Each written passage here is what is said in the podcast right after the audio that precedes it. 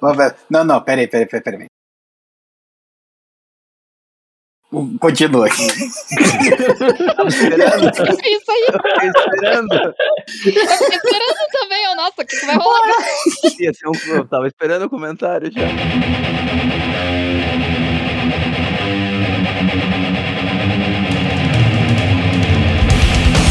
Mesmo, senhoras e senhores. Estamos começando mais um episódio do Lore Trash. Hoje, finalmente, continuando a saga de Arda, o segundo episódio do Melkor barra Morgoth. E, bem, é, eu finalmente parei de coçar o cu e fiz essa bosta desse roteiro. Mas antes que a gente comece esse episódio, eu sou o Alisson Seco e junto comigo está o capitão trevoso desse podcast, senhor Nicolas, homem das mil vozes. Meu bem, guarde uma frase pra mim. Tentando a sua canção, porque é um Melkor, né? Então já tá fazendo sucesso na. É, Nas paradas de sucesso. nas paradas de sucesso do MPB, rock brasileiro, não é mesmo, meu querido amigo Pretinho? Falando em Melkor, Senhor Trevoso e Caralho 4. Ricardo, como que você vai trabalhar nas eleições, cara? É... Eu tinha algumas respostas para dar para isso, mas ignorando completamente a pergunta do filho da puta que eu, é um irmão de outra mãe que eu tenho. É bem simples, na verdade. Eu queria fazer, na verdade, uma campanha para os ouvintes do Lore Trash. Todos os ouvintes que ampliarem a nossa aí, rede de pessoas que escutam a gente e enviarem para mais pessoas e conseguirem ganham um presentinho aí no fim do mês. Quem não É ampliar, verdade, que podem chamar, que podem chamar não o Ricardo aí quem pro, não ampliar, quem não. Quem não ampliar, o Ricardo vai mandar foto da rola aí, é, encontrando todas as pessoas que escutam o podcast. Então é, é isso aí, só queria fazer esse anúncio aí. É, não é mesmo, Jimmy?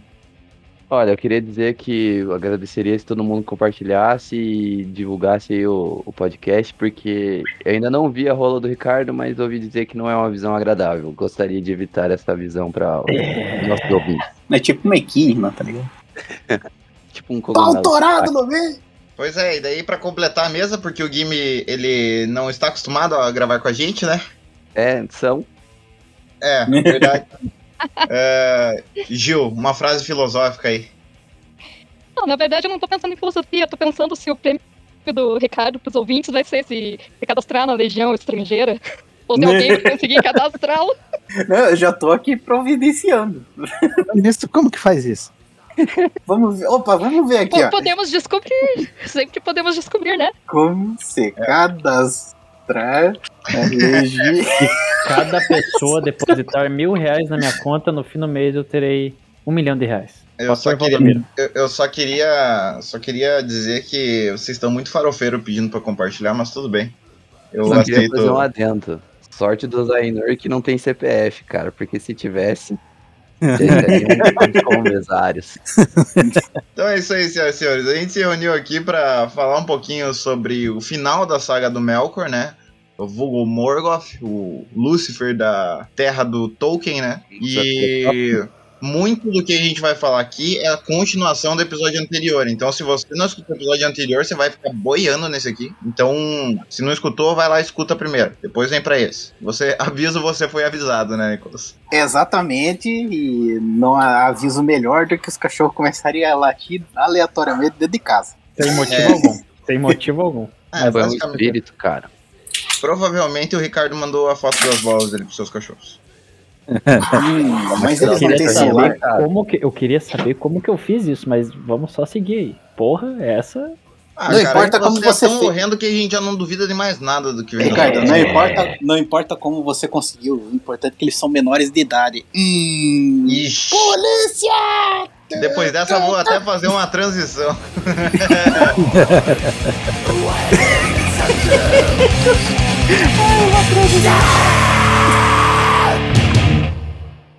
Desconfie de tudo. Não duvide de nada. Dash.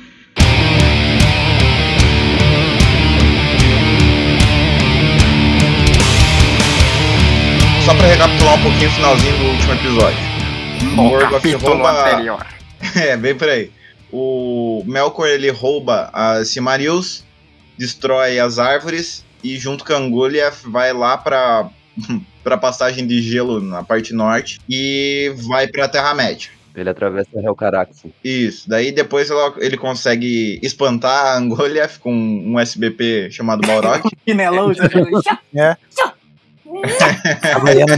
Só, só um adendo, você falou dos Balrogs, cara. Eu tava vendo uma parada esse tempo atrás, nos canal aí do Tolkien, e a uma das intenções dele, na realidade, no começo, era fazer os Balrogs serem os auxiliares dele no ataque aos Valar, tá ligado? Não era pra ser um Gullet. Tanto que ele teve que nerfar eles, tá ligado? Porque eles eram extremamente poderosos, tá ligado? Extremamente poderosos. É, assim, até os tipo, números, eu- acho que foi no episódio dos, dos Valar, ou até na saga do Tolkien, quando a gente fez a biografia, que a gente falou que ele não sabia o número exato de Balrogs que ele tinha na história é dele. uma parada entre 6 e 12, tá ligado? É, não, mas tem um. Nas cartas ele fala que tinha 300, depois ele baixa pra 12, daí ele baixa pra 6. então, tipo, ninguém sabe o número exato, tá ligado? É, usaram essa brecha aí no Sombras da, de Mordor, lá, Sombras da Guerra, o jogo novo que saiu, tá ligado? Ele tem uma parte lá que você tá andando de boa, daí tem uns 3, 4 Uruk sentados, eles invocam o Balrog do nada, tá ligado? E começam a te atacar. Ô, e no fundo você cara. escuta, escuta o som do Nicholas gritando: Estupro! Mas enfim, ele vai até ali e daí quando ele chega no Forte Angbang, que é aquele forte que ele dominava, que também é chamado de prisão de ferro, lá em Valinor o pessoal começa a chamar ele de Morgoth. Então, e ele adquire esse nome até pra ele. Então, daqui em diante eu não vou mais me referir a ele como Melkor, é só Morgoth, tá, pesado? Só lembrando aí numa história que a filha do, do Melkor aí tava envolvida numa, num assassinato louco aí com a namorada dele. Dela. Suzane. Richthofen. Não, imagina que louco, cara. Você ser filho do, do, do Belchior e se envolver numa treta cabulosa que junto com a sua namorada mataram um cara lá. É, Eu tenho medo, já diria Belchior. Exatamente. Enfim, esse forte ele fica localizado numa região que se chama as Terras de Beleriand. Traduzindo, eu acho que ele foi traduzido pra Balerian aqui, né? Se não me engano. Não, é Beleriand mesmo. Beleriand mesmo, então tá. Aham. Depende da versão bootleg. Caralho. o livro Caralho. bootleg. Senhor de los Anéis. Versão full ou a versão repete? é uma versão é, básica ou uma versão premium? Fandub. É, é a escolha É do pack do pezinho, né? É a escolha do pack do pezinho. É, a gente tá na. Ah, esquece. então, na hora que ele chega no forte, ele descobre que durante o período que ele ficou aprisionado lá na- nos salões de mandos, quem dominou as terras eram alguns elfos e muitas corujas. Coruja. Coruja. E no. Coruja! no Tol na, na obra do Tolkien tem dois, duas espécies de coruja, né? Que é a coruja das torres, que é uma espécie pequena, é, silvestre mesmo, e a outra é as corujas de orelha curta, que elas foram ensinadas pelos elfos a falar, então elas têm uma língua própria, né? Pra variar, os elfos criam língua pra tudo, né? É, e elas É, têm orelha. É, tanto que na língua deles lá, Kendi, se não me engano, é aqueles que falam, né? Que é como eles se Isso. chamam. Exatamente. E assim, ele descobre que essas corujas dominaram boa parte de Beleriand e daí ele fica 200% putaço. e que assim, é só um bando de pássaro, né? Então, ou o pássaro deveria estar morto sendo sendo feito de, de refeição, ou devia estar sob o controle dele. Ninguém pode ser livre nas casas de Melkor, entendeu? Não, e, e sem contar, e sem contar também que, né, é, antes corujas do que, do que tucanos, hein? Ah! É a crítica crítica. social foda. Pô, mas tem um motivo pra ele odiar pássaro no geral, Pia. Os pássaros são a representação de, do mal, hein, tá ligado? Isso, Todos os pássaros são. Inclusive, um, do- um dos pássaros vai meter uma garfada na cara dele nesse episódio. Sim. Então, assim, como ele não tem sangue de barata, tá ligado? Ele declara guerra contra Joga o rei- os reinos ali e mesa. contra as corujas também, mano. O bagulho é ele louco. já chega. Get my wife away from your fucking mouth! Coruja é o caralho. Não é o negócio aqui é guerra com todo mundo. É. É tipo o Hitler, né, cara? Ah, eu não posso contra a União Soviética. Deixa eu atacar eles aqui. Eu sou Bagdá, o resto é tudo americano. É, Eu mas, queria desenhar assim, os quadros aqui. Com, como a, a guerra começa agora, rapaziada, eu não vou entrar em muito detalhe dos personagens que se envolveram na guerra, vou citar alguns só. Porque as guerras de Beleriand a gente tem que fazer um episódio exclusivo sobre ela, que tem muita lore dentro. Como esse episódio é só do Melkor, eu passei mais sobre o que estava acontecendo e alguns outros personagens que são importantes, tá? Uhum. Mas continuando, eu quero que vocês imaginem o seguinte: a Terra-média nesse período ela é um. Pensa num quadrado de continente, tá ligado? Um retângulo, perdão. E o, o Forte Angbang fica no canto superior de esquerdo do, do bagulho, é tipo bem lá em cima no canto. Beleriand fica um pouco ao sul. Tem umas montanhas abaixo do, do, do Forte Angbang, e ao sul dessas montanhas é a maior região de Beleriand, né? Então o Morgoth ele pega todos os orcs que ficaram lá no forte e manda atacar em duas posições estratégicas ali, né? As posições do elfo Elu Fingal e do e depois ele manda para uma outra região chamada Sinda Indoria, que é controlada pelo Sindar, né? Ou Kierdon, como é em inglês. Isso. é são todos burguês safado. Então, é, no, o Kirdan ele é o mestre dos navios. Eu já havia comentado isso no episódio passado, e ele é um dos caras mais importantes da lore do Senhor dos Anéis, que não aparece tanto, porque ele que dá o anel do poder dos elfos pro Gandalf posteriormente. Então ele é um cara muito foda. E ele é um dos elfos mais velhos também, cara. Ele nasce lá em Cunuvien junto com os outros, tá ligado? Ele é o único elfo que tem barba e cabelo branco. De toda a lore Carai. dos Senhor dos Anéis, ele é o único que tem barba e cabelo branco. Tipo, pra você ter a noção da idade dele, tá ligado? Ele é, é. muito velho, muito velho. Então, assim, ó, o que, que ele faz? Ele manda atacar essas duas regiões para que as corujas e esses dois grupos de elfos é, tivessem as comunicações cortadas com os Teleri, que é aquele clã lá de Valinor.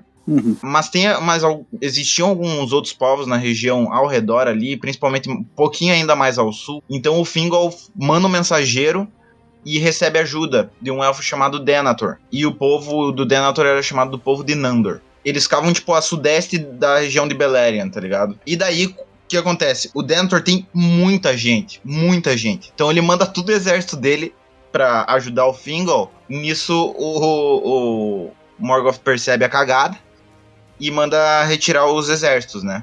É, os elfos do Denethor, inclusive, são conhecidos como os elfos verdes da história do Tolkien, né? Que ah, posteriormente eles um... começam a, a povoar principalmente as florestas. Né? É, posso fazer um parênteses aqui que é importante? Manda ver. Que, assim, pra gente entender bem a, a lore do. Principalmente das guerras de Belanit, tá ligado? Você tem que entender que os elfos eles são separados em grupos e esses grupos não necessariamente são aliados, tá ligado? Apesar de serem elfos.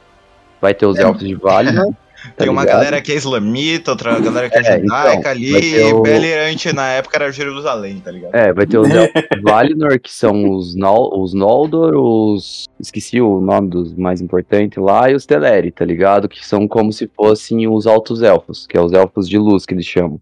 Daí os elfos da Terra-média, que daí são três clãs diferentes, se não me engano, que são os Morikendi, os Kalakendi e os elfos verdes. Os Morikendi são os elfos da luz, que voltaram para a Terra-média. Os Morikendi são os elfos que participaram da primeira caminhada lá, quando eles estavam indo para Valinor, mas ficaram na Terra-média. E os elfos verdes são elfos que não na, que tipo se dispersaram no começo da, da jornada deles para Valinor, tá ligado? Então são tipo, totalmente diferente dos outros clãs. Tanto que eles são tipo Legolas, tá ligado? Quando você fala de elfos verdes, é a mesma coisa que os, os elfos das Florestas das Trevas, tá ligado? Que é o Legolas, o Trandio, enfim, aquele povo lá. Que eles são, tanto em escala de poder quanto em escala de sabedoria, eles são muito mais. Pica. Não, é, não mais baixos, tá ligado? Dentro ah, tá. Da, da hierarquia que o Tolkien coloca, eles são cara, são pouca coisa acima dos orcs e dos, dos humanos, por exemplo, tá ligado? Então, tipo, na realidade ali eles são bem paia. É como se eles tivessem, de alguma forma, é, deixado a parte semi-de-vida deles, uhum. semi-de-vida deles, a parte élfica foi sendo cada vez mais deixada de lado, e eles se tornaram mais subespécie de elfo. Exatamente. Só pra exatamente. deixar isso claro. É, isso é bem importante deixar bem claro. Não sei porque, porque, agora eu imaginei um monte de Dobby correndo assim Não, eles são.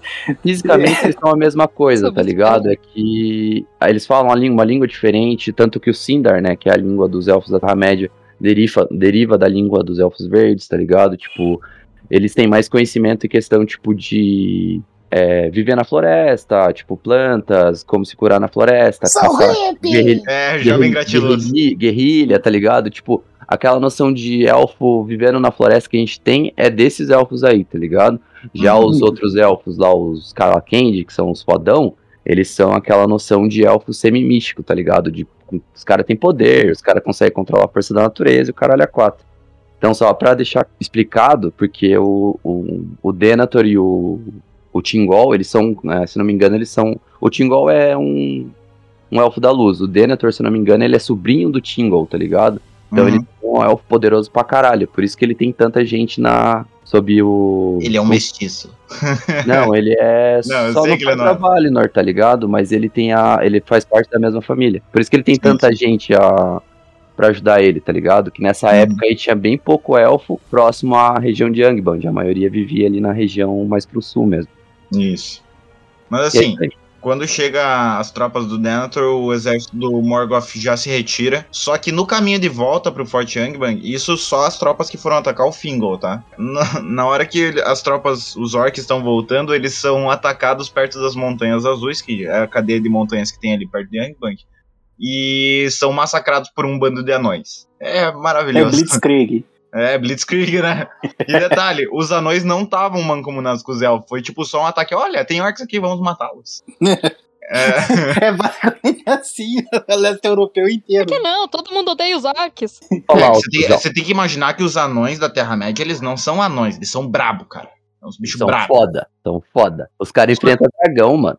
É, Os porque cara aqui que é a questão, velho. rapaziada. O, como o, o Morgoth ele atacou duas regiões, o ataque na, no, no front do, do Kierdon é, tava indo bem pra caralho, ao ponto de ele conseguir cercar quase todas as tropas do Kierdon, né?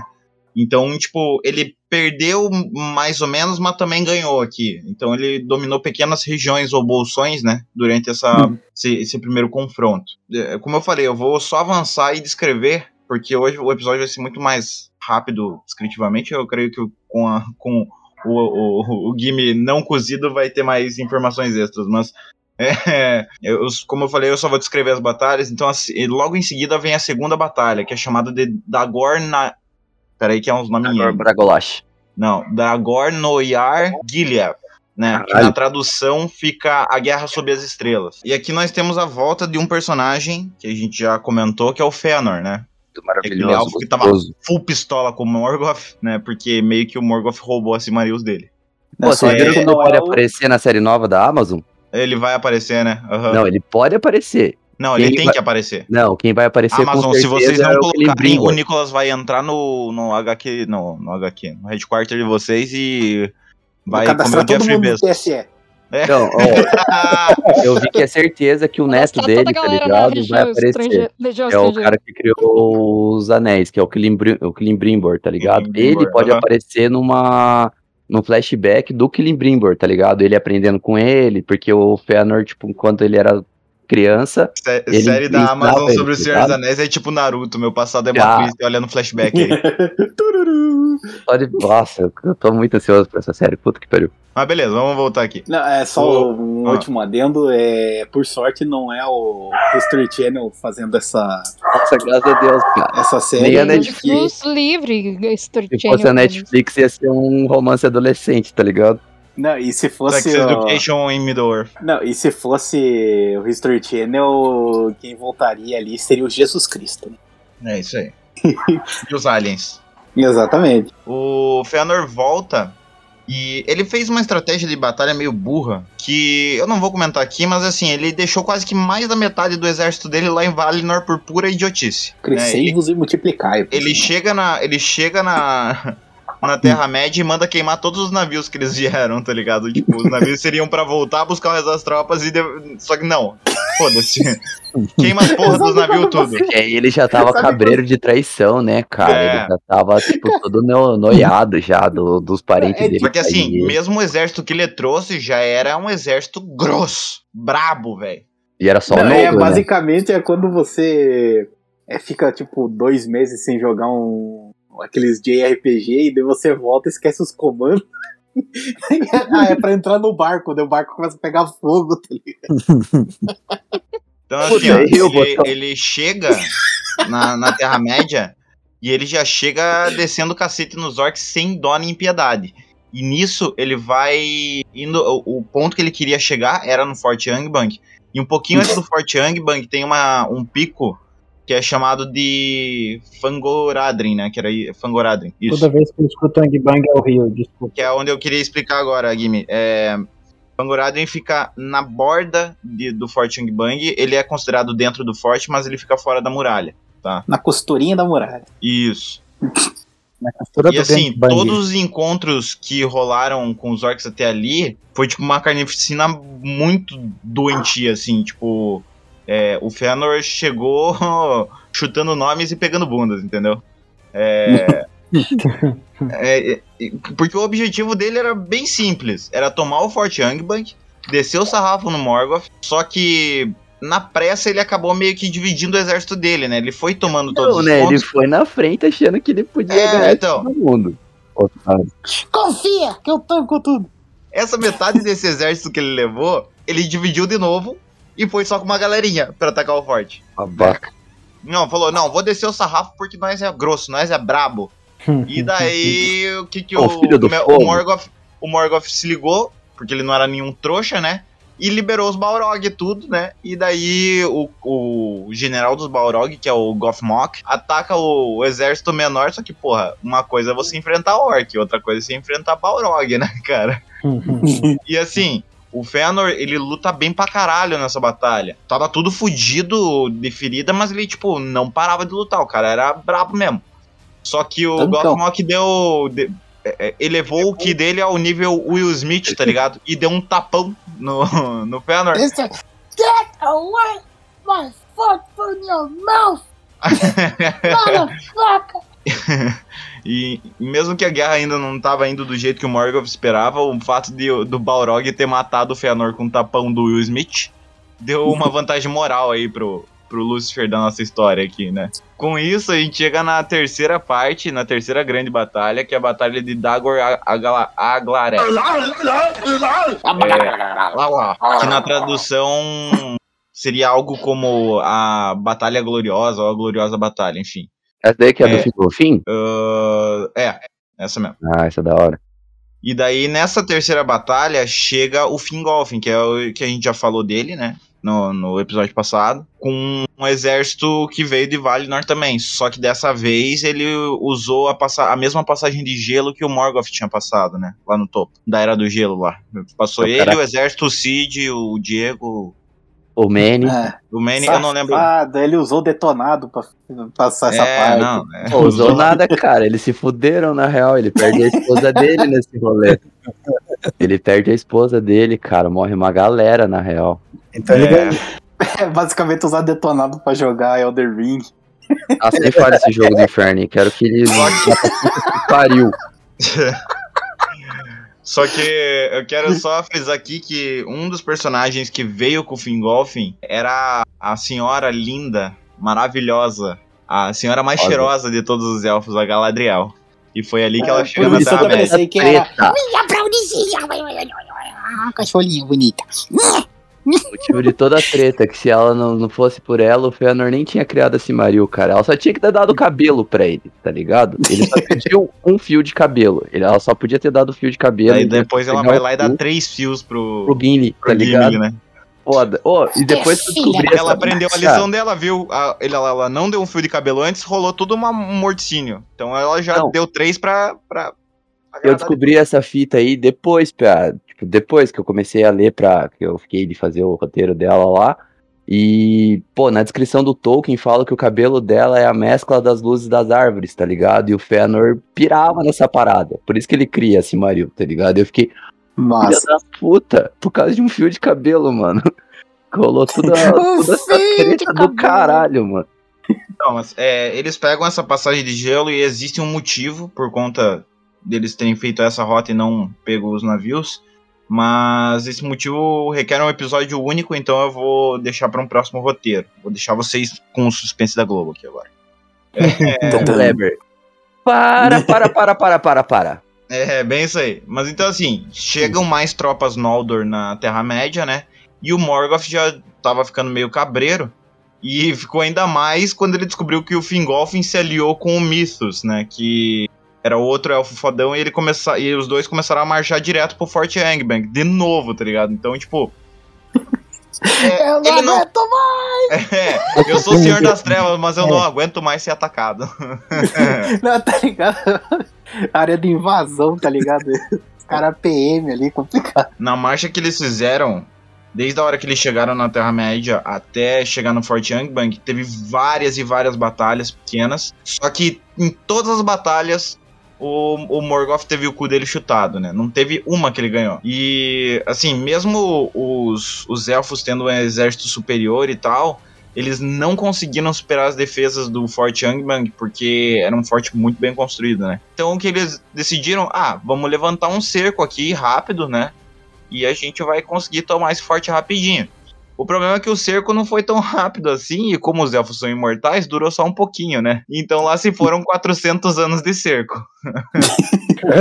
Ó, 400 anos. Na verdade, para ser mais exato, 418, né? Aqui o cerco termina no ano 455 da Primeira Era. Então, Rola tudo muito rápido, né? É, e só que assim, durante todo esse período que teve o cerco, o Morgoth não ficou parado. Ele tinha a- a- o forte e toda a construção subterrânea do forte, então ele mandou criar novos salões, mandou criar túneis, aumentou toda a parte subterrânea dele, né? Quando, por um instante, quando você falou, ele teve que criar mais, eh, mais salões, eu fico pensando, meu Deus do céu, eles vão nos invadir, o que a gente vai fazer? A gente precisa de mais festa. Eu achei que você ia Não, falar sobre precisamos cortar cabelo, mas tudo bem. É, mas enfim, ele fez to- toda uma melhoria de estruturas e expandiu pra caralho, assim, ó, a parte subterrânea do, do forte, a ponto de, tipo, chegar em lugares bem longe da onde a batalha tava. Eu não sei por que, que ele não criou uma porta e saiu, né? Mas ficou ali no forte. Fora isso, ele hum, conseguiu se aliar com uma força um pouquinho mais forte do que os orcs, né? Que até então não se tinha existido até nenhuma menção na, na história do Tolkien. E é aqui que aparecem os dragões na, na bagaça, né? E Uhum. com a aparição dos dragões, a gente vai pra quarta batalha, né? Que daí é a batalha de Dagor Bragolat. Bragolac, na verdade, né? Que na tradução, é, eu não, não, não sei dizer exatamente. É, é The Battle of the Sudden, é, Sudden Flame. é, a É, a Batalha da Batalha Chama Surpresa. Das Talvez. chamas perpétuas. É, enfim. É exatamente Ah, chamas perpétuas, mas tudo bem, pode continuar. é, e o plano do Morgoth. Falando em chama surpresa, opa, depilação surpresa. aqui. Ah, da Inquisição Espanhola. Ah, ninguém apareceu. Constituição espanhola, ninguém. Numa alta estrada. É. Todo mundo seria Então, queimado. eu acho que o Morgoth criou bastante autoestradas subterrâneas. Não, Ele E basicamente salões, era um imperador romano, né? Ele É. só ficava construindo estrada e, e juntando exército. Exatamente. E- só que assim, ó, o plano do Morgoth quando ele pegou os dragões era bem simples. Era quebrar o cerco e tentar destruir o máximo de elfos que ele conseguisse, né? Então ele manda hum, todos os orcs pra fora do Forte Angband, todo mundo, ele esvazia o forte. E no comando das tropas dos orcs estavam tava o dragão Glaurung e na tropa dos Balrogs estava o Gothmog, né, que era o general dos Balrogs. E essa batalha é muito louca porque ela começa, por isso que ela se chama Batalha do Fogo Perpé- Perpétuo, né, no caso. Ele, ah, o Melkor faz uma magia e ele sumona rajadas de fogo que só essas rajadas já mataram um elfo pra caralho. Eu não sei porque ele não tinha feito isso antes. Uhum. Daí nisso ele libera, manda os orcs avançarem e libera os dragões e os Balrog, que também têm poderes de fogo, né? Então é, eles meio que torram muito elfo. Só pra deixar claro quanto à questão da magia, é, existem algumas magias que só podem ser usadas uma vez, tá? Mas é, pode continuar, só pra É, deixar isso claro. Não, é, às vezes até eu fico pensando. Tem um tempo de conjuração, enfim. O, o meu também tem parado. É, tem que tirar um dado de tudo. 20, manter É, a concentração, tem um teste tem de regras, tá, percepção. gente? Não é tipo Dragon Ball que tira o poder do cu. É, tem um É, tempo. e outra, eles estão lutando Não, num e- campo que o campo é tipo. um monte de turfa seca, tá ligado? Uhum, E daí quando pega fogo, pega fogo pra caralho. Cara, exatamente. tá ligado aqueles campos no México que, que Tá ligado o. fica queimando eterno? Que tipo os tem. fogos do, do que aconteceram, o incêndio que aconteceu na Austrália, foi basicamente isso, mas cheio de, de elfo dentro. É, é um, é um, fa... Sem- é um sem faglite, eu acho que é o nome do campo que eles lutam, se eu não me engano. Isso. E além dos orcs, também tinham outras criaturas do mal, né? Que o, o, Mel, o Morgoth ele criou ou até conseguiu subverter pro lado É, dele, ele né? usava aranhas, usava orogs, orcs, advogados, economistas, tinha muita gente lá no meio. Seguro. Os filhos do Tolkien, a Disney. A Disney, é, aí, aí é foda. Pô, aí Aí, você Tá pegou- de frente, Pixar. a EA, a Blizzard, a Activision. Tava todo Ai. mundo do lado ali do. Imagina a Blizzard. A Blizzard já, já zoaria o rolê, porque eu Que nerfar todos os foguinhos. Aí começar a aparecer loot box no meio da batalha, tá ligado? Você comprar equipamento novo. Diz que um dos únicos orcs que morreu antes da batalha se chamava Bolsonaro porque ele não conseguiu cagar. Nossa. É, estourou vocês em bosta por dentro. Fazendo um adendo agora, vocês viram que ele queimou a cara metendo a cara na churrasqueira, mano? Vi. Pariu, velho. que pariu. Porra, Como cara. é que isso daí tá? Esse é o presidente do Brasil, né, mano? É, um- estamos há zero dias sem dar risada do presidente, cara. Eu fico Aquilo ah, zoeira é O cara pesada. passou de né? mandado assim. confia. Com- é, confia. Então, assim, com essa tática, ele, cara, quase que dizimou os elfos. E os elfos que ficaram vivos, né, se ligaram na maldade e falaram: não, vamos se retirar daqui. Então, com isso, o Morgoth acaba controlando toda a região norte de Beleriand nessa época. Né? Só que em seguida da vitória dele, veio uma, uma, sur- uma, cara, uma surpresinha muito da hora. Esse eu acho que é um, um dos confrontos mais da hora que o Tolkien criou. Porque aparece do nada na frente da Forte, do, do Forte Angband o Fingolfin, pausudão pra caralho, sozinho, tá ligado? Chega no portão e fala, ô Morgoth, bora pra um X1 aí. Só pra lembrar, assim, que o Fingolfin, ele era considerado o High King dos Elfos, né? Então, tipo, ele não era pouca bosta. Só que ele tava desafiando um Valar, mano. Então é, né... É uma diferença de poder aí, né? Tipo, o- na mente do Morgoth, ele achou, ah, um filho de Iluvatar é uma criança perto de mim, ele não tem a menor chance nem É, de mas é aí que ele caiu na arrogância É. dele, né, Pia? Porque ele já tava preso no corpo mortal dele nessa época. Justamente. E daí. Ele- Era essa brecha que o sistema queria. Exatamente. Só que daí ele, ele não, nessa, nessa arrogância decide. Não, vamos, vamos no X1 com o Phil Golfin. Quem que é esse é- bosta aí? É, achando que ele vai descer a porrada sem resistência, né? Só que é aquela coisa, né, mano? O Fingolfin, ele. Ele aprendeu a lutar com o Steven Seagal, ele, porra. é, sabia fazer caras feias igual o Sylvester Stallone, então o cara era foda. O cara E- teve aula com o Van Diesel.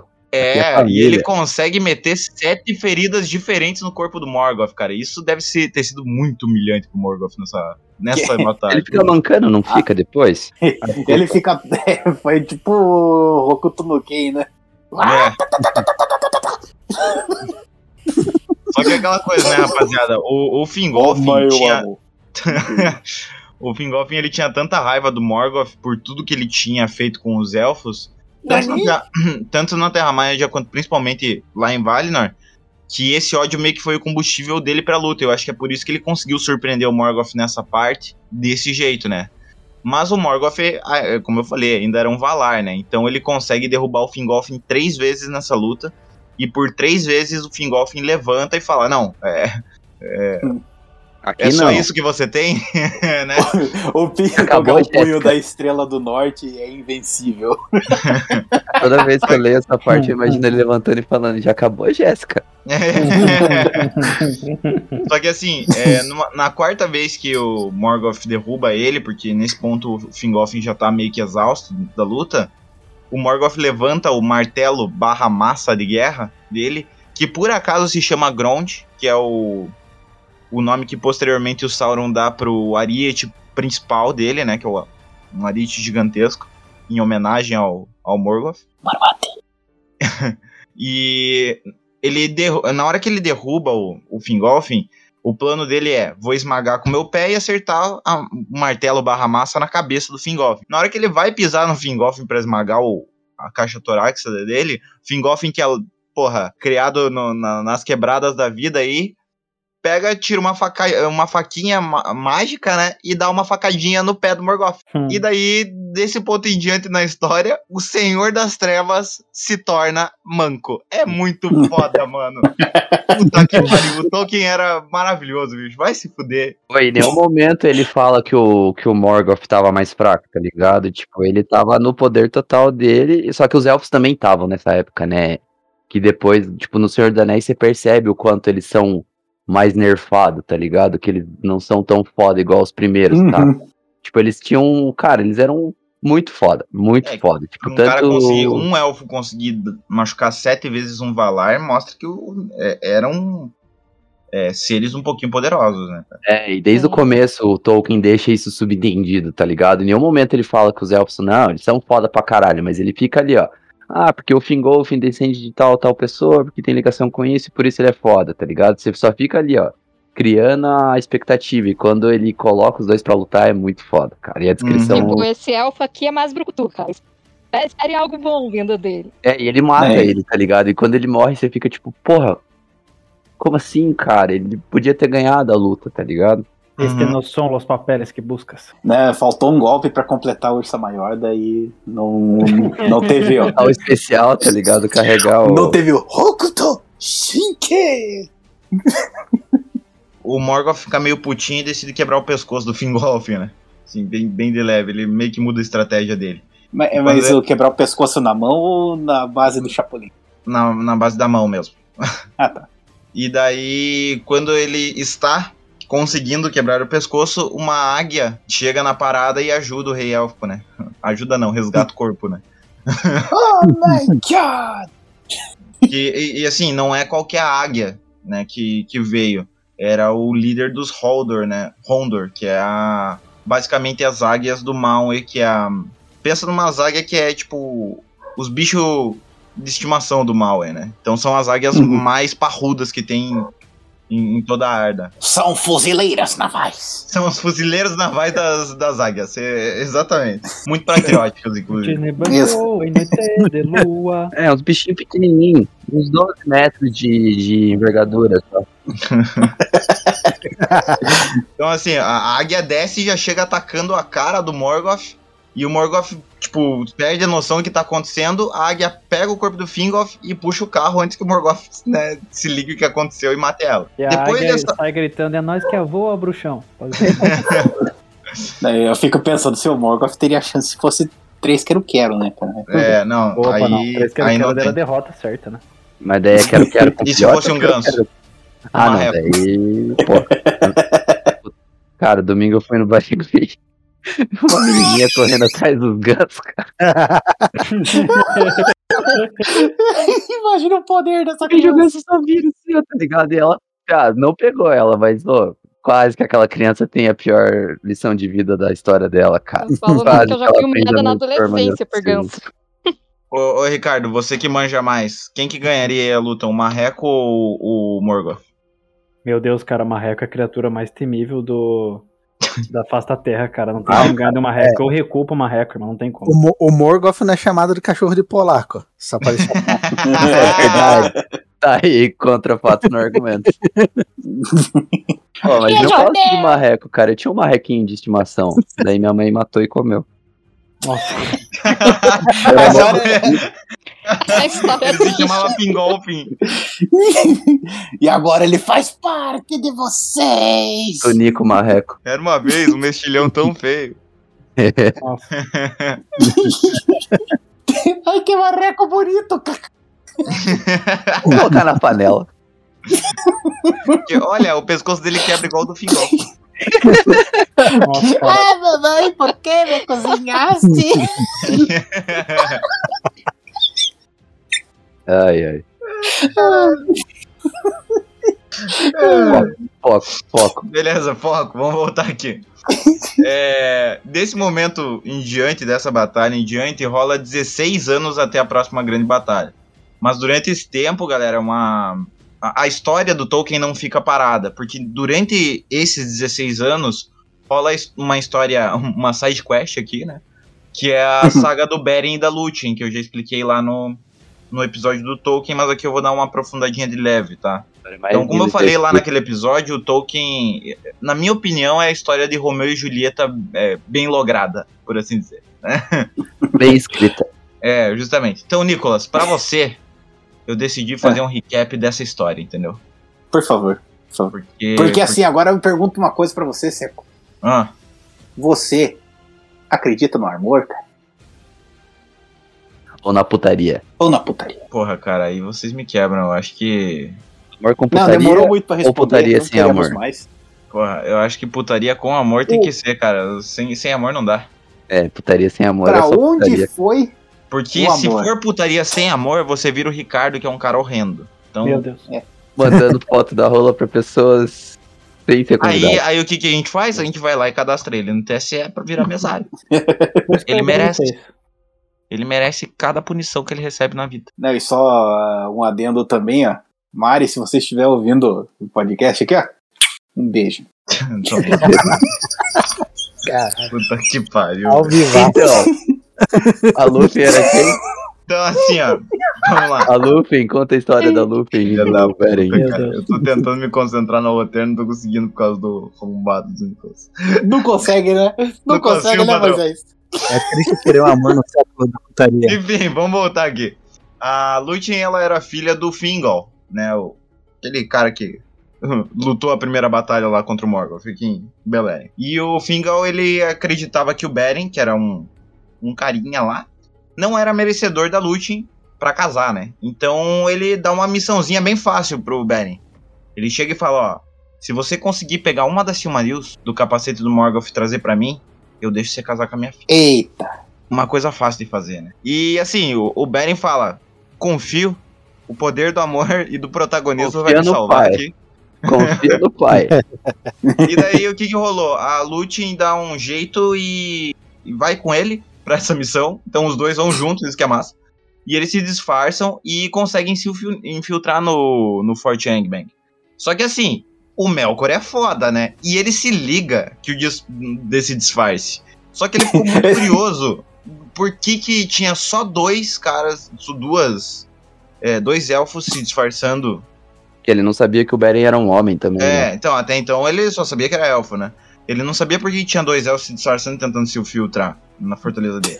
Então ele- sensacional o, o, o Melkor lá no, na, na sala de costelões lá do negócio de vigilância lá, daí ele fala, ei, olha lá aqueles caras ali, ó. Ih, o que, que eles estão fazendo ali? Ah, vamos ver aí, ó, até onde vai. Foi mais ou menos isso, porque ele deixou o Beren e a Lúthien se infiltrarem até chegar no salão onde ele tava. Então eles Será ficaram que vendo de vai dar merda? Será que Só- vai dar merda? só que ah, assim- não vai não. A Beren e o Lúthien, eles eram. Eles eram espertos, eles eram da putaria da sacanagem, entendeu? Eles manjavam dos Paranauê. Então eles começam a conversar com o Morgoth, né, bem tranquilo, e eles conseguem convencer o Morgoth a dançar um forrozinho com a Lúthien, sabe? Só que a Lúthien tava cantando Limp Bizkit na orelha do Morgoth, tá ligado? Cantando Legião Urbana. Tava tocando. A versão a gauchesca boca- de... Los Hermanos. Los Hermanos. Los Hermanos na, na orelha. Então, que, com o feitiço dos Los Hermanos na orelha, o Melkor é, adormece. E assim que ele adormece, o Beren pega uma faca e tenta retirar a primeira Silmaril. O plano era levar as três, né? Ele tenta retirar a primeira Silmaril e ele consegue tirar, e no momento que ele tira a primeira Silmaril, a faca quebra. Era uma faca especial aquilo lá. eles percebem que eles vão se fuder muito se o Melkor acordar, e a faca era dele, todo mundo sabia que era dele, então eles decidem pegar vazado, né? Corre, Então, Beren. nesse ponto em diante, durante esses 16 anos de trégua, entre aspas, o Morgoth acaba perdendo uma das Silmarils que tinha no, no- na coroa dele, né? É... então, assim, ele perdeu um pouco de moral, né? Então, nesse ponto, ele fica com duas Silmarils, o Beren e a Lúthien vivem felizes pra sempre, fim. né? É, É, porque o Morgoth não tem nem peito pra peitar eles depois, né? Ele É, pianinho no trono lá. Daí, beleza. Então a gente chega aqui na quinta grande batalha. Acabam-se esses 16 anos de, entre aspas, trégua, né? E... Cadê minha carteira?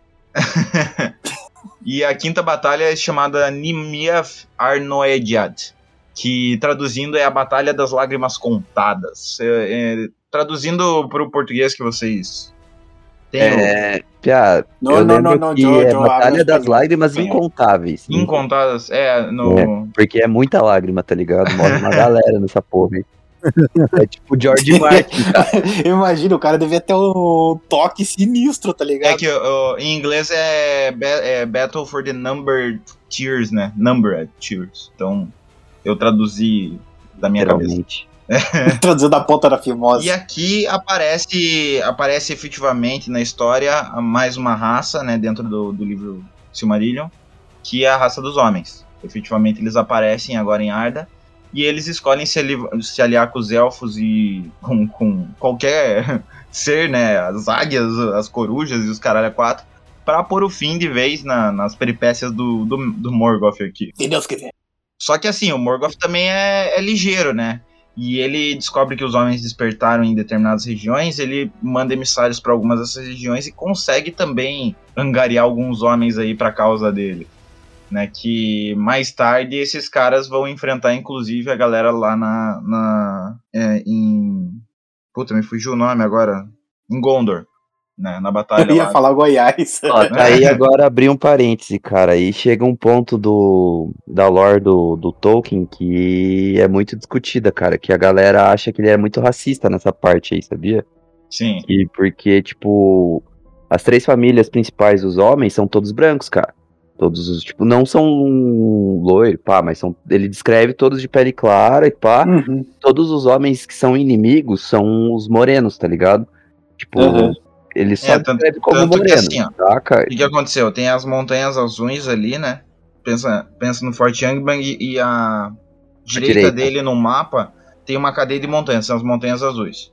Elas dividem a Terra-média em dois, basicamente. Então, ao, ao, ao sul do, do Fort nasceram alguns homens. Esses eram os homens que vão lutar junto com os elfos. A leste dele, dessas montanhas, nascem o- outros homens que traduzindo, é, eu não sei a palavra certa para traduzir, mas é em inglês ele é Easterlings, né? Os homens, os orientais, por assim dizer, né? Homens do, do leste. Do leste, justamente. E são esses homens que o, o Morgoth ele tenta trazer para causa dele, né? Então Os Lesterais. é, é bem a coisa de tipo os ocidentais são melhores, pá, É, por isso que existe essa, questão tá racial e tal, né? O que o Tolkien era racistinha. Mas eu não acredito nisso, sabia? Porque, tipo, sabendo de toda a história dele, sabendo, tipo, tudo que ele se fudeu na guerra, tá ligado? Tipo, que ele lutou com uma galera, saca? Tipo, eu acho que é só a questão dentro da Terra-média, saca? Tipo, de. E ele tem toda aquela. o misticismo do oeste, né? Que, tipo, todo. As raças iluminadas vão pro oeste, que é a direção de Valinor. E o leste é a direção das sombras, que é onde o sol nasce, né? Que ele sempre tá escuro e pá. Eu acho que ele quis fazer essa alegoria, tá ligado? Pois é, Não, agora vai explicar isso pra esquerda bandeira, né? É, Né? tá ligado? Vai explicar isso pro, pro Nerdola. Não, não entende. Igual. Ah, enfim, não vou nem entrar no bagulho do elfo. Não vou Ah, entrar nesse termo, porque, cara, no próprio Silmarillion tem um elfo escuro, que é um É. é. o primo do. O primo irmão do Tingle, tá ligado? Acho que é primo que ele casa com a irmã do Tingle. Que ele é um elfo escuro. O Tolkien deixa claro que ele é diferente de todos os elfos. Ele tem cabelo preto, a pele morena, o olho escuro e vive, tipo, numa parte da floresta que é toda negra, tá ligado? Uhum. Então, tipo, esse mimimi de não existe elfo negro aí é o meu peru de óculos, cara. Não tem nada. tá ligado? Enfim, Nerdola, vai tomar no cu. Não gostou. Não, é aquela coisa, né, cara? o Tolkien. É aquele você é nerd gamer? Sou. Qual minoria que você odeia, então? Exatamente. Como o Morgoth se preparou e fez essa aliança com esses homens do leste, ele lança um ataque surpresa nas tropas dos homens do oeste e dos elfos. E esse ataque surpresa dá certo, cara. Porque ele manda os homens irem pela cadeia de montanhas, atacando pelo, do- de leste para oeste. E as tropas dele vêm do norte ao sul, né? Então as tropas descem do forte e os homens vêm do, do lado oriental do mundo e atacam em dois frontes. Então eles destroem uma galera, matam muito homem, matam muito elfo. E com isso, com essa vitória, as tropas dos homens e dos elfos eh, se ligam que tá tendo esse genocídio e, cara, rola uma debandada generalizada, assim. Todo mundo que tentou fugir do campo de batalha tava procurando algum lugar seguro, escondido. do, do Morgoth. E muita, existia uma cidade que estava escondida, por assim dizer, né? Que o Morgoth não, não sabia a respeito até então. E a maior parte desses sobreviventes foram para lá, que é a cidade escondida de Gondolin, que posterior, posteriormente, principalmente na Segunda Era, ela vai ser muito importante na história. É, mas aqui ela tem al- alguns quesitos, quesitos especiais que eu vou focar agora. É, e aqui eu tenho que falar de outro personagem também que lutou nessa batalha, que é o Urim. Inclusive tem um livro separado das batalhas dos filhos dele, tá? Que é o nome do livro é Os Filhos de Urim. e o mais mais importante triste de, do, do Tolkien é a do Urim, cara, e dos filhos dele. É. Nossa, pia, é só tragédia. é só Sim, tragédia. é só desgraça, cara. tragédia. Ele Nossa, escolheu puta assim, vocês pariu. vão pegar as piores maldições, só desgraça na vida de vocês. Só que ao mesmo tempo a família deles são os maiores guerreiros que já existiram na Terra-média, tá ligado? Os caras nunca perderam uma batalha. É, inclusive guarde muito bem a linhagem dele, porque tem uma teoria do Ragnarok que envolve os filhos do Urim, do Ragnarok do Tolkien, por assim dizer, né? É, Isso eu vou falar bem no finalzinho do episódio, vocês vão entender. Mas assim, o Urim, ele era um puta guerreiro e tal, só que durante essa batalha ele não foi morto, ele foi capturado. E ele é levado pro Forte Angband, e daí o Melkor pega pessoalmente ele e leva pro topo de, de Fangoradrim, aquele pico que eu falei que fica ali pertinho, manda criar um trono, os caras criam um trono ali, eles acorrentam o Urim ali, e o Melkor amaldiçoa o Urim e os filhos do Urim. Principalmente o filho dele chamado Túrin. E qual que era o intuito do Melkor? Humilhar o Urim. Fez com que o Urim não pudesse sair dali durante toda a guerra, até ele morrer. Pra ele ver o que o Melkor ia fazer. O Melkor, pra ele ver o que o Morgoth ia fazer com, com os filhos dele e com todas as outras raças E então ele detalhe, tinha um panorama da região, lembrando que aqui a terra ainda era plana, de Arda, tá? Então, é, se você tá numa parte mais alta, você tem muito mais campo de visão. e detalhe, tipo, que nem o Alisson falou, o, é importante guardar bem o nome do Urim, porque ele, o, Mel, o Melkor só aprisiona ele porque ele sabia, tipo, sabia não, né? Ele tinha um pressentimento, é, enquanto Valar, que a destruição dele viria por causa do, do Urim, ele só não sabia. Por causa da, prote- pra- da profecia, né? Então, essa profecia eu vou falar bem no finalzinho. Mas é, era um. o- foi o único ser, assim, que realmente o Morgoth se preocupou. Em, medo tipo, não, né? eu preciso tirar esse cara da Jogada. porque senão eu vou me fuder, né? Só que assim, durante essa debandada que teve até Gondolin, tinha um elfo chamado Maeglin, que foi um filho da puta. Ele traiu a galera. Aí o elfo escuro, ele é um elfo escuro, esse filho da puta aí. É, ele trai a galera e vai lá pro, Mel, pro, pro Morgoth e fala, ó, tá todo mundo reunido numa cidade nova, escondida, que se chama Gondolin, ela fica aqui, ó. Mostra o lugar, e daí o Melkor fala, porra, daí esse me facilitou, né?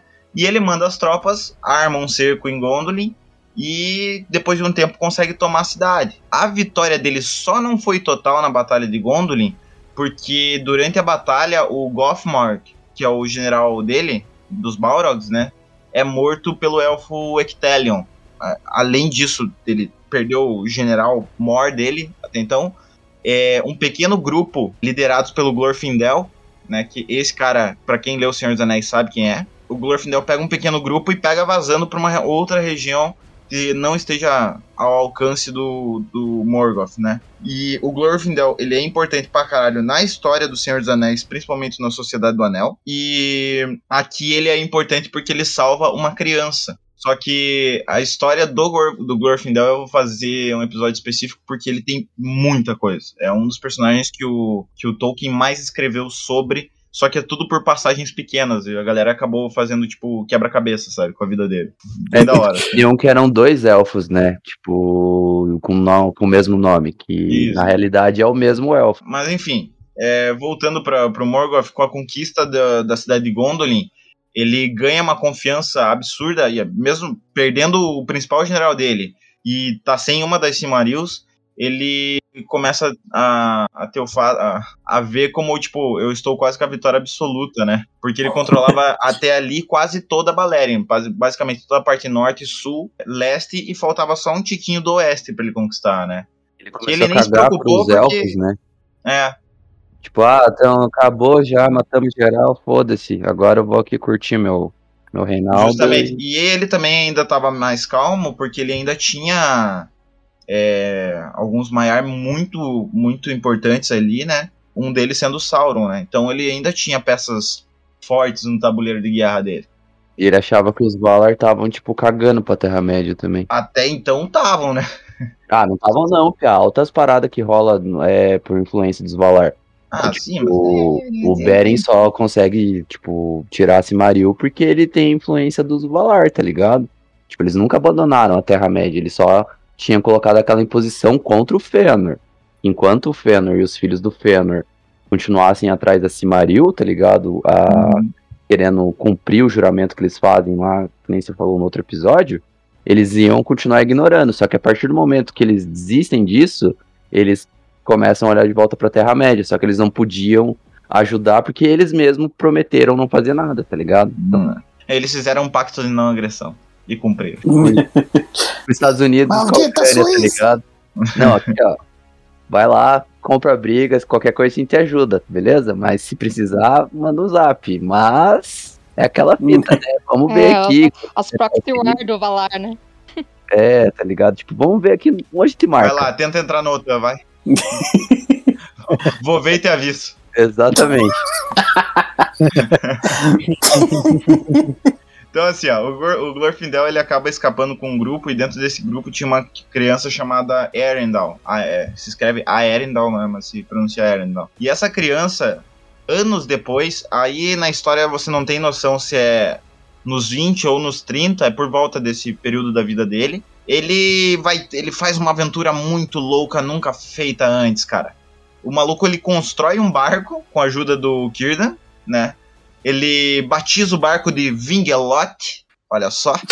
e com esse navio ele viaja até a Terra de Amã, né? Pra Terra de Valinor, no caso. Beleza, nada demais, né? Só que o problema é que ele era uma mistura de elfo com homem. E nenhum homem até então tinha permissão ou tinha pisado nas Terras de Valinor, né?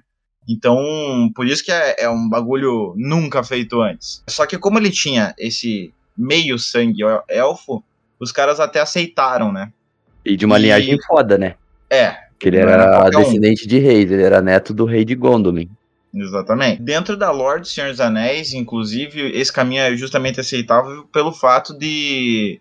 Assim, ele não foi de mãos abanando para as Terras de Valinor. É, ele ganhou do Beren nada menos do que a Silmaril que o Beren tinha tomado do Morgoth para mostrar para os Valar, né, e tentar convencer os Valar a ajudar o pessoal da Terra Média, né. Então ele Eu chega meus papeles aqui. ó. então, assim, o, o diferencial do Erendal é porque ele chega na- na- nas terras de Valinor é, não por motivos egoístas e cuzões igual muitos outros tentaram depois, e a lore é muito legal nessa parte, posteriormente, mas ele vai literalmente como um emissário do- dos homens e dos elfos, né? Pra tentar angariar ajuda aí dos Valar, né? Posta morrer, né? E o argumento dele pros. ga- Daí o que aconteceu? Os Valar se reuniram por, por conta dele ter a Silmaril, né? Então os caras, tipo, não, beleza, vamos, vamos ver o que, que esse cara tem pra falar. O argumento dele pros Valar foi basicamente assim, ó. Se vocês não ajudarem a gente lá, a Terra-média vai ficar sob o controle de Morgoth. E o Morgoth, ou ele controla por persuasão, igual tem muita gente que tá com ele porque quer tá, ou ele escraviza o resto do povo. Então, se vocês não ajudarem, ele vai destruir toda a Terra-média e muito provavelmente depois vai tentar dominar Valinor. E daí os Valar se ligaram que o negócio tava começando a feder muito, né? E daí eles decidem ajudar. Daí os Valar olharam e pensaram: é, o palestrinho ali tá certo, hein? Chegou a hora de levantar a bunda da cadeira, hein, rapaziada. É. Então, assim, durante essa reunião, a Vânia decide ajudar, né? A, a Valar. Vânia! A Raya e, a, e o- alguns representantes dos Noldor falam: não, nós vamos ajudar. E daí eles levantam um exército. Mas o único clã que não ajuda eles é os Teleri. Porque dentro do, da galera ali, os Teleri ainda estavam putos por causa do assassinato do rei deles lá pelo, Também. pelo. Acho que foi o Fëanor que matou, né? Foi, ô, o cara Foi, foi. chegou na, na escuridão da noite falando, ei, primo, rola emprestar esse barco aí, Primo, Ah, primo, olha o que eles. tá ligado? O Nico, do GTA 4. Olha ali do outro lado da rua, hum, uma facadinha. Ah, pensei que era maconha. Olha só, a gente vai pegar os barcos aqui, mas enfim, vocês não vão, hein? Então, se vocês não liberar o barco aí, ó, nós vai passar a faca em vocês. E E passaram. então daí os. Teleri, os Teleri eles não, não se juntaram porque eles ainda estavam ressentidos com, o, com os Noldor, né? Bem o que o Gui me falou. Como são grupos de elfos, tinha alguns que ah, em, certo, em determinados pontos ou chegaram a quase ao ponto de se odiar ou só no ponto de tolerância, assim, sabe? Sim. Mas eles não se contra os ajudavam. Noldor. Os Noldor, É. eles eram, tipo, apesar de serem os mais numerosos, né, depois dos Teleri, eles eram muito arrogantes, cara, tá ligado? Por causa dos poderes que eles nasceram, tá ligado? Os caras, querendo ou não, eles eram os elfos mais foda. Eles tinham poder de cura, eles tinham poder de, tipo, batalha, de, tipo, de criar, tá ligado? Os maiores tesão eram os Noldor, tá ligado? Todas as armas, toda as criação que tem na Terra-média são por causa dos Noldor, tá ligado? E os outros tinham ali um meio que um pé atrás com os caras, que os caras eram privilegiados. Privilégio branco. É. Hétero cis. Eu achei engraçado que o Nicolas não fez a piada do artesão. Na hora que você falou artesão. Peraí, você disse. Você disse. Artesão! Foi esculpir pra dentro! Esse ponto da história é meio incerto ah, se muito mais Valar foram pra ajudar. Mas na minha interpretação, na minha de Alisson, interpretação de Alisson, eu acho que sim, porque a gente tá falando do Morgoth, né? Não é de qualquer outro. Aí é, na batalha que ele né? descreve também, ele fala que o bagulho destruiu tudo, né, cara? Não, é, tipo, a última batalha foi. mudou completamente a geografia. Beleriand basicamente foi pro fundo do mar. Né? Eu acho que só se foi os 12 Valar principal já, tipo, fez a porra toda, tá ligado? É. Ele levou todo o secto de espírito menor, nossa. É, e daí fizeram um arregaço. Só que assim, com essa força, a gente chega na última batalha de Beleriand, né? Que é a sexta batalha. É, essa foi conhecida como a Guerra da Ira, né? The War of the Wrath. Né? Ou também como a Grande Batalha. Pra ser bem rápido, sucinto assim, eu vou descrever e daí eu vou detalhar um pouquinho depois. Mas eh, basicamente a batalha foi assim, ó. Tinha gente pra caralho das tropas élficas e humanas, junto com os Valar e os espíritos, é, com a ajuda ainda também de águias, os caralho a quatro. E tinha orc, dragão, balrog pra caralho do outro lado também. E todo mundo lutou pra caralho e morreu gente pra caralho, orc pra caralho, tudo pra caralho. Foi basicamente isso. Agora pros detalhes da batalha. É, durante essa usando batalha. armas termobáricas. Durante essa batalha, o Erendal, com a ajuda de algumas águias, consegue matar o grande dragão negro Caligon e quase todos os Balrogs foram destruídos, né? Então, tipo, as forças que chegaram, chegaram pra meter o pé na porta mesmo. Alguns dos Balrogs conseguiram escapar e a rota deles foi o seguinte: já que tem as Montanhas Azuis, a gente vai pro leste das Montanhas Azuis e vamos tentar entrar o máximo possível dentro da Terra, em lugares extremamente profundos. Por isso que quando eles cavam lá em Moria, eles acabam encontrando com o Balrog, né? Por isso que é o Balrog de Morgoth. Que é, acaba pegando o Gandalf e, e dando todo o XP dele pro Gandalf, né? Daí o Gandalf Sabia que eu acho que o, o Gandalf ele faz parte da mesma classe dos, Mor dos Balrog, porque ele tem um Ele é um anel Maiar, de né? É, não, mas ele tem um anel de fogo, tá ligado? Faz muito Sim. sentido ele ser um espírito de fogo também. Porque É, ele mas- serve a Loren, né? Só que ele é, só que ele tem um anel de fogo porque o Kirgon deu, o Kirdan deu pra ele, né? Esse que é o detalhe. Sim, é um dos três anéis ele- élficos que o Sauron criou. Que não foi o Mas Sauron, na verdade. Como o espírito da, de Loren, né, que é o Valar lá da natureza, pá, dos campos, eu acho que ele pode ser da mesma classe dos Balrogs, tá ligado? Porque ele era muito poderoso, enquanto Ma Maia, tá ligado? E vários trechos do Senhor dos Anéis deixam claro que várias vezes ele foi tentado, tá ligado? Pra Uhum. cair pra escuridão, saca? E isso era mais comum entre os Maia, tipo, ou do Auli, ou do de Loren, tá ligado? É. Tanto que é bem interessante essa parada, porque a importância do Gandalf na história é muito grande, é, principalmente a partir da Segunda Era, né?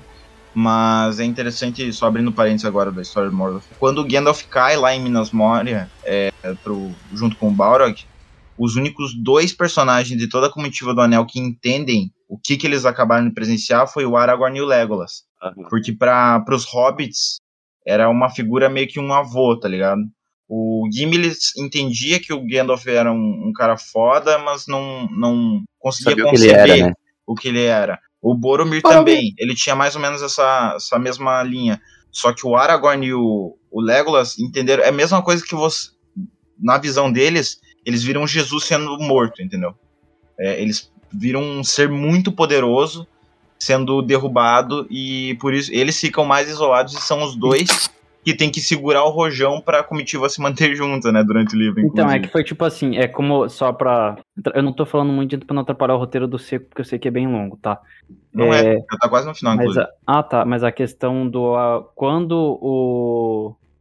é, eu até perdi agora. raciocínio. Quando o Gandalf morre, é como se fosse na frente do Legolas e do Aragorn, como se Jesus tivesse morrido. Que foi o que a visão do Tolkien fez quando ele renasce, entenderam?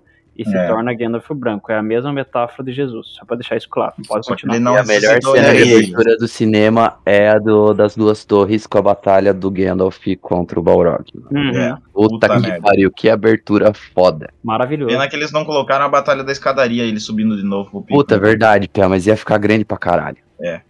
Mas enfim, voltando aqui pro, pro Morgoth. É... Pelégolas. Achei que da hora. Nada. Eu tava esperando a brecha só pra soltar essa do Pelégolas, porque eu fico imaginando ele olha pro Aragorn e fala: Cara, você viu o que, que a gente viu aqui? Daí eu não sei dele, você entende? Entende? Enfim, voltando aqui, deixa eu só pegar ali essa assim de novo. O, o Elendil matou o Caligon, os Balrogs foram destruídos, tá. O, os orcs, eles foram praticamente dizimados. Tipo, muito dizimados. Ao ponto que no fim da batalha, o Morgoth ficou sozinho dentro do Fort Youngbank. Sozinho, não tinha mais ninguém, cara. E... Ah, vai tomar no cu. Cara, o, o Gui me acabou de mandar o Pelégolas aqui no chat. Eu gostei, eu gostei. É Eu uma gostei. versão. Eu gostei, achei bom. 2.0. Ô, Isso não é pro Twitter do Lord Trash. alguém coloca, coloca isso aí como nosso. A capa do, do episódio, pelo amor de Ah, Deus. não, a capa do, do, do grupo do WhatsApp agora. Vai ter que ser o Pelégolas. Depois eu coloco, inclusive, eu vou tirar a foto do. Do Erivelton dormindo e vou colocar isso aqui no, no Discord. Com a foto do grupo. Enfim, Muito bom. É, E daí as tropas entram facilmente em Youngbank, lógico, né? Só tinha o Morgoth dentro agora. E eles encontram o Morgoth num salão subterrâneo. Só que o Morgoth, nessa parte, ele já sabia que ele tava muito fudido, né? Ele não tinha como ganhar essa batalha mais. Então é lógico que ele tenta de novo, igual ele fez quando ele foi aprisionado a primeira vez, ele tenta negociar a paz. Só que dessa vez, meu irmão, o bagulho não tava, né? ele não tava só na mão dos Valar, ele tava na mão dos elfos e dos homens, tá ligado? E os malucos, só, só pra zoar ele, cortaram os dois pés dele e tiraram assim, o Marius da coroa na frente dele. Depois pegaram a corrente que ele tinha sido amarrado lá no salão de mandos é, durante o julgamento e acorrentaram ele de novo. só pra sacanear. É, pra... pra quem não lembra dessa corrente, é só escutar o episódio anterior. É, e daí, depois dessa batalha, os vencedores viram assim: o, a terra onde era Beleriand ficou praticamente devastada e, cara, eu acho que fácil, fácil, uns 70, 80% chegou a afundar para debaixo do oceano, por causa que quando os Valar atacavam, meio que o mundo tremia, já que eles criaram um mundo, quando eles querem bater é meio doloroso, né? Então meio que rolou umas mudanças geológicas brabas aqui. É, o canto leste, onde eram as montanhas azuis, ficaram conhecidos depois como as montanhas que dividem a parte onde hoje nos mapas é o, condado, né, e o reino de Arnor lá pra cima, e abaixo daí fica as terras de Rohan. Pra quem não, não conhece Ah, essa tá história, é só pegar qualquer mapa da Terra-média e você vai ver daí o que, que Não, aconteceu. mas você tá confundindo. As montanhas azuis, elas continuam no mesmo lugar. Você tá confundindo com as montanhas sombrias, pé. Elas sempre tiveram no mesmo lugar, dividindo a Terra-média no meio. Que do lado direito fica Rovanion e do lado esquerdo fica Eriador e Arnor. Que é do lado Fica- norte, que é o reino fica no. Fica no, no meio, meio, nas, né? é, nas, nas montanhas da névoa. Então, tipo, quando eles ah, acaba a Guerra da Ira, tipo, Beleriand ficava totalmente à esquerda das montanhas azuis, à direita das montanhas azuis era Eriador, e daí tinha as montanhas das névoas, a montanhas das névoas que depois viram as montanhas sombrinhas, tá ligado? E bem É, naquele eu cantinho é a Polônia. Já É, começa lá no tretas. A Ucrânia Ah, ok. e a Rússia. Enfim, é graças a Deus eu tenho o Gimli pra me corrigir, viu? Meus, meus É só pra localizar geograficamente, rapaziada. Enfim, é, com essas mudanças, os elfos acabaram se separando, né? Em diferentes partes da Terra-média e alguns, inclusive, voltaram pra Valinor e falaram: não, já chutamos a bunda do Melkor, tá tudo sus. Tudo em cartório. Os homens, por terem ajudado a derrubar o Melkor, ganharam uma ilha chamada Andor, que posteriormente foi renomeada como a Ilha de Númenor. E daí que vem o nome Numenianos, né? Que é o povo do Uhum. Aragorn, né? Que além deles terem ganhado essa ilha, os Valar deram uma benção pra eles e eles não viveriam só mais até os 70, 80 anos, e sim até os 200, 300 anos. Então eles ganharam mais longevidade, né? Uhum. Uh, já os homens que lutaram contra o, os Valar, né, os homens que decidiram se aliar pro, com o Morgoth, perceberam que o bagulho tava muito louco e, cara, eles correram o máximo pro leste possível. E aqui, cara, é uma dúvida que eu tenho, não sei se alguém, o Ricardo ou o Guime pode me dar essa informação, mas eu creio que o, esse povo forma a galera do que ataca Gondor com os Olifantes depois, né? Não, esses são os Haradrim, pá. Esses Então, são mas dos... e- e- esse povo do Morgoth acaba indo e se torna os Haradrim, não é? Não, eles vão Porque pra eles leste. Eles máximo são, pro eles leste. são os. Tá ligado a parte. Não sei se você vai lembrar, mas tem uma parte que no, na- no Retorno do Rei que ele descreve, tá ligado? Os caras que vão pro leste, eles são, eles são de Kandi, eu acho. Eles são Uhum. mais baixos, eles têm barba, tá ligado? Uma barba. Tipo, eles são os árabes, tá ligado? Sim. São baixo, moreno, com barba, eles usam cimitarra e andam em carroça. Os Haradrim são o povo do sul, são como os, tipo, são, cara, são os povos, tipo, de pele escura, tá ligado? São, e eles são bem pro sul, assim, tipo, passa Gondor, você vai embora e, tipo, continua andando. E eles sempre tiveram nessa região, tá ligado? Eles não Uhum. se envolveram nas guerras das joias, tá ligado? Eles sempre tiveram lá. Tanto que o Tolkien, tem, se não me engano, é no, naquela, naquelas cartas que ele escreve, que ele explica que os Haradrim são, tipo, eles fazem parte ali dos povos do leste, pá, mas eles são uma parada separada, tá ligado? Eles têm. Eles são mais próximos do, dos Númen- Númenóreanos do que do, do povo do leste. Entendi. É, aqui, aqui, quando eu terminei de ler, eu falei, ué, mas será que viraram os Haradrim? Porque eu não. É porque ele não explica, né, cara? é, tem ele não muita explica, coisa. é bem aberta a interpretação nessa parte. Tem muita Ah, coisa que, tipo, ele. Na real, quem vai fechando as lacunas é o Christopher depois, tá ligado? Que daí não conta como lore. Não, brincadeira. Se não tinha um Marino, porra. Além da, da raça dos elfos e dos homens, tinha a raça dos anões, né? E eles meio que, tipo, tiveram os salões destruídos porque metade de Beleriand, Beleriand tipo, saco. afundou, né? Então eles ah, tiveram que procurar outros lugares pra morar. Aqui eu só vou dizer isso porque Anão vai ter um episódio, três episódios na verdade, só pra eles, porque é muito foda a história deles. É, voltando um pouquinho pro Morgoth, como punição, além de ter sido tido dos pés cortados, amarrado, né? É, e perdido esse Marius, ele foi mandado pro es- escuro absoluto, né? Que é a partir da- das muralhas de Arda, porque eu não sei se vocês lembram que Arda era uma terra plana, então ela tinha a borda de gelo. e ele foi jogado para além dessa borda de gelo. Para ficar lá. no livro que, que eu li estava escrito Dawn of the Night, né? Então eu não sei a tradução exata pro nome do lugar. É, mas se não me engano é o, o, o vazio, né? Que o- a tradução foi colocada. Como esse lugar ficava além dessa muralha, e ele sem os pés e ainda acorrentado, a pris- a- a- o julgamento dele foi passar o resto da eternidade lá, onde ele não poderia mais influenciar ninguém e nem criar mais poder, né? É, Mas O que é o eles não sabiam. Aqui, rapaziada, é que a história do Morgoth chegou ao fim pela lore que tem no Silmarillion. Mas existem teorias que esse não foi o fim dele, porque tem várias cartas do Tolkien, porque ele tinha planos pra fazer tipo uma batalha final pelo, pela Terra de Arda, sabe? Com Ragnarok. E pelo fato do Morgoth não ter sido morto nessa história, é, a existia a possibilidade dele voltar. E daí que teria aquela profecia que a gente falou, né, do, começo. do Mandos, que o Mandos fez a profecia que um dos filhos de Urim iria matar o Melkor na última batalha, onde o Melkor ia quase que destruir por completo a Arda, e daí ele seria morto bem no finalzinho, só que Arda não teria mais como ser reconstruída, né? Essa Uhum. batalha seria chamada de Ga Dagor Dagaraf, né? Que traduzindo seria a Batalha das Batalhas, né? Como foi profetizada por Mandos, por isso que teve a pira do, de- do Urim no, no Silmarillion, mas daí o Tolkien decidiu não continuar com essa linha de raciocínio para a história dele.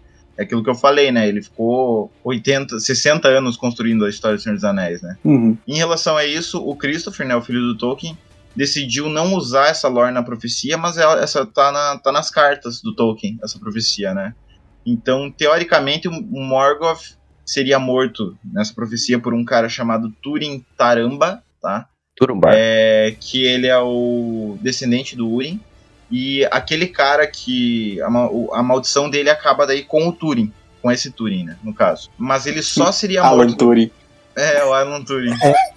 Mas aí, como eu falei, ele, ele só seria morto depois de destruir quase toda a Arda. Então o que que os daí os Valar voltam para a mansão do, do Ilúvatar e o- com os outros Ainur se reúnem e criam uma nova canção, que seria a segunda canção da criação, agora sem o Melkor barra Morgoth, né, nesse caso.